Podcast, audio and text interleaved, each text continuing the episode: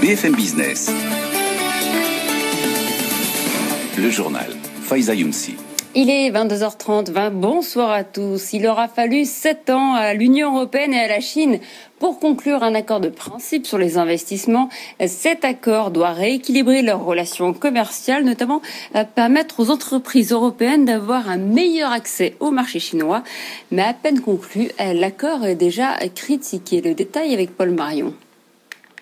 C'est un accord qui concerne des centaines de milliards d'euros d'investissements croisés, 150 milliards d'euros chaque année de l'UE vers la Chine et 113 milliards dans le sens inverse. Pourtant, la relation est loin d'être équilibrée. La Chine bloque des secteurs entiers aux entreprises étrangères et subventionne ses champions, quand l'UE est déjà largement ouverte aux investissements chinois. Un tel accord devrait en théorie imposer un cadre plus contraignant à la Chine sur le vol de propriété intellectuelle, les transferts de technologie ou le travail forcé des Ouïghours. Bruxelles parle aussi d'un accord qui offre un accès sans précédent au marché chinois. Mais certains contestent la fiabilité des engagements pris par la Chine. C'est le cas du Parlement européen qui devra approuver l'accord dans les prochains mois, notamment sur la question du travail forcé des Ouïghours. L'eurodéputé centriste Guy Verhofstadt estime, lui, qu'une signature chinoise sur un accord concernant les droits de l'homme ne vaut pas grand-chose. Autre accord euh, majeur pour l'Europe qui vient d'être conclu, l'encadrement des relations commerciales avec euh, le Royaume-Uni à partir du 1er janvier. Le texte vient d'être signé par le Premier ministre britannique Boris Johnson, moins de deux heures après que les députés britanniques l'aient largement approuvé. C'est un soulagement pour de très nombreuses entreprises, mais en réalité, ce n'est qu'un début car de très nombreux aspects des relations entre les deux parties restent à définir. Virginie Cook. Il aura fallu près d'un an de bras de fer et d'intenses tractations, parfois jusqu'au bout de la nuit, pour aboutir à cet accord commercial. Et pourtant, les négociations entre la Grande-Bretagne et l'Union européenne sont loin d'être terminées. La finance est la grande absente de l'accord. À partir du 1er janvier, les établissements financiers basés au Royaume-Uni n'auront plus un accès automatique au marché unique de l'UE, sauf si les réglementations britanniques sont jugées équivalentes par Bruxelles. C'est toute la future relation entre la City et les financières européennes qui reste à écrire. Londres et Bruxelles espèrent parvenir à un accord sur le sujet d'ici à mars 2021. Autre domaine qui reste à négocier, la coopération en matière de politique étrangère, la sécurité extérieure et la défense. Londres n'a pas voulu intégrer ces domaines à l'accord qui vient d'être signé. Enfin, la pêche a été le sujet au cœur de toutes les crispations ces derniers mois. Un accord a bien été trouvé, mais le répit ne sera que de quelques années, car à partir de 2026, l'accord devra être renégocié. Également dans l'actualité, le tribunal de commerce d'Annecy qui a condamné la compagnie d'assurance AXA à indemniser un hôtelier restaurateur DG euh, pour ses pertes d'exploitation liées à l'épidémie de coronavirus. C'est la première fois que l'assureur est condamné à indemniser ce type d'établissement. Il va devoir lui verser 60 euh, 000 euros en attendant le chiffrage définitif des pertes. Le groupe AXA fait savoir qu'il a fait appel. Nouvelle prolongation in extremis dans le dossier des chantiers de l'Atlantique à la veille de la date butoir. Le gouvernement français accorde un délai d'un mois supplémentaire au groupe italien Fincantieri pour finaliser le rachat. Officiellement, cette prolongation est liée à la crise sanitaire. Elle doit permettre à Fincantieri de répondre aux dernières questions de la Commission européenne sur l'impact de ce rapprochement sur la concurrence. Le coup prêt va tomber euh, dès le 1er janvier pour les laboratoires spécialisés dans l'homéopathie.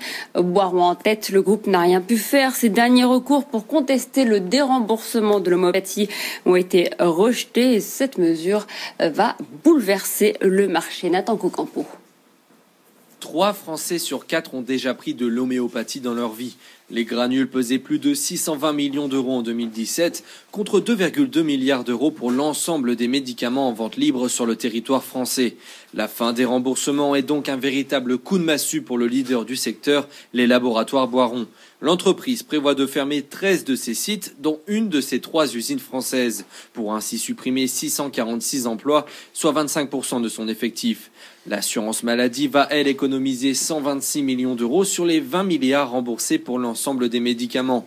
La décision d'arrêter le remboursement a été prise de concert avec les autres pays européens, puisque seuls le Luxembourg et la Suisse continuent à rembourser l'homéopathie via leur système d'assurance maladie.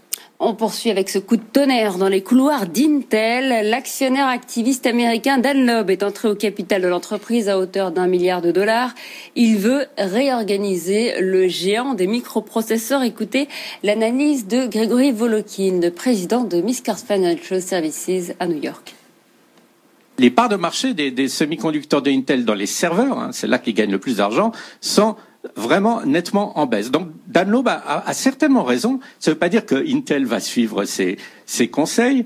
Euh, il souligne aussi quelque chose, et c'est vrai que ça, il met le point sur toujours un, sujet délicat. Il dit, en attendant, regardez Intel, votre action, elle était en baisse de 18% cette année. C'est pas terrible parce que si on compare justement de nouveau avec Microsoft, euh, c'est en hausse de 40%, Advanced Micro Device, Nvidia, c'est en hausse de plus de 100%. Il dit, votre stock, il est en baisse de 18% et le management et le CEO a été payé un package complet de 100 millions de dollars. Donc c'est peut-être un peu trop d'argent pour des performances qui ne sont pas à la hauteur. Il y a aussi là de nouveau beaucoup de pain sur la planche pour Intel. C'est pas fini, euh, mais c'est pas certain que ça ne soit pas trop tard pour euh, euh, faire un, un, virement ou un virage aussi important que se séparer de ces activités donc euh, industrielles de fabrique de semi-conducteurs. Grégory Volokin, le président de Miscard Financial Services.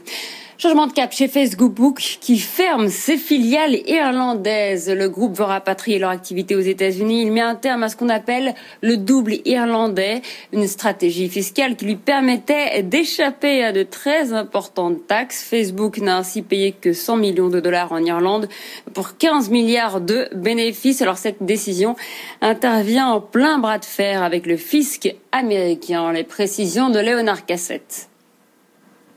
Grâce à des montages fiscaux mis en place depuis 2009, les redevances et les bénéfices mondiaux de Facebook étaient déclarés à Dublin, une astuce payante.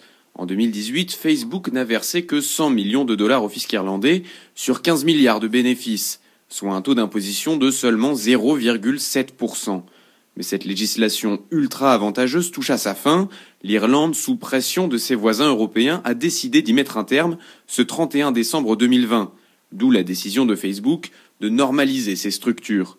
Le groupe précise que ce changement est conforme aux modifications récentes et à venir de la législation fiscale que les décideurs politiques défendent dans le monde entier. Une allusion à la taxe GAFA en discussion sous l'égide de l'OCDE. En attendant, dans cette affaire, le fisc américain réclame à Facebook ce qu'il considère comme son dû, 9 milliards de dollars. C'est ce qu'il estime avoir en effet perdu depuis le déplacement des actifs du réseau social en Irlande il y a dix ans. L'Indonésie veut faire la course en tête en matière de production de batteries à lithium pour les voitures électriques après avoir courtisé euh, Tesla le mois dernier. Le pays vient de signer un accord à 10 milliards de dollars avec le groupe sud-coréen LG pour produire ces batteries. La fermeture des salles de cinéma complique un peu plus la situation de la société de production EuropaCorp. Elle a dû reporter plusieurs projets de films et veut prolonger de deux ans son plan de sauvegarde. L'entreprise créée par Luc Besson vient d'annoncer qu'elle avait déposé sa demande auprès du tribunal de Bobigny. Il est à 22h38 sur BFM Business. Restez avec nous. Vous retrouvez tout de suite Thomas Sasportas pour le grand journal de l'écho. Tous les week-ends sur BFM Business, Alexandre Lichamp donne la parole aux entreprises qui recrutent dans le club Média RH. Innovation, tendance, carrière, expert du management, responsable des ressources humaines, spécialiste de la formation et invités issus de la société civile réagissent à l'actualité de l'emploi. Le club Média RH présenté par Alexandre Lichamp tous les samedis à 14h et dimanche à 20h sur BFM Business.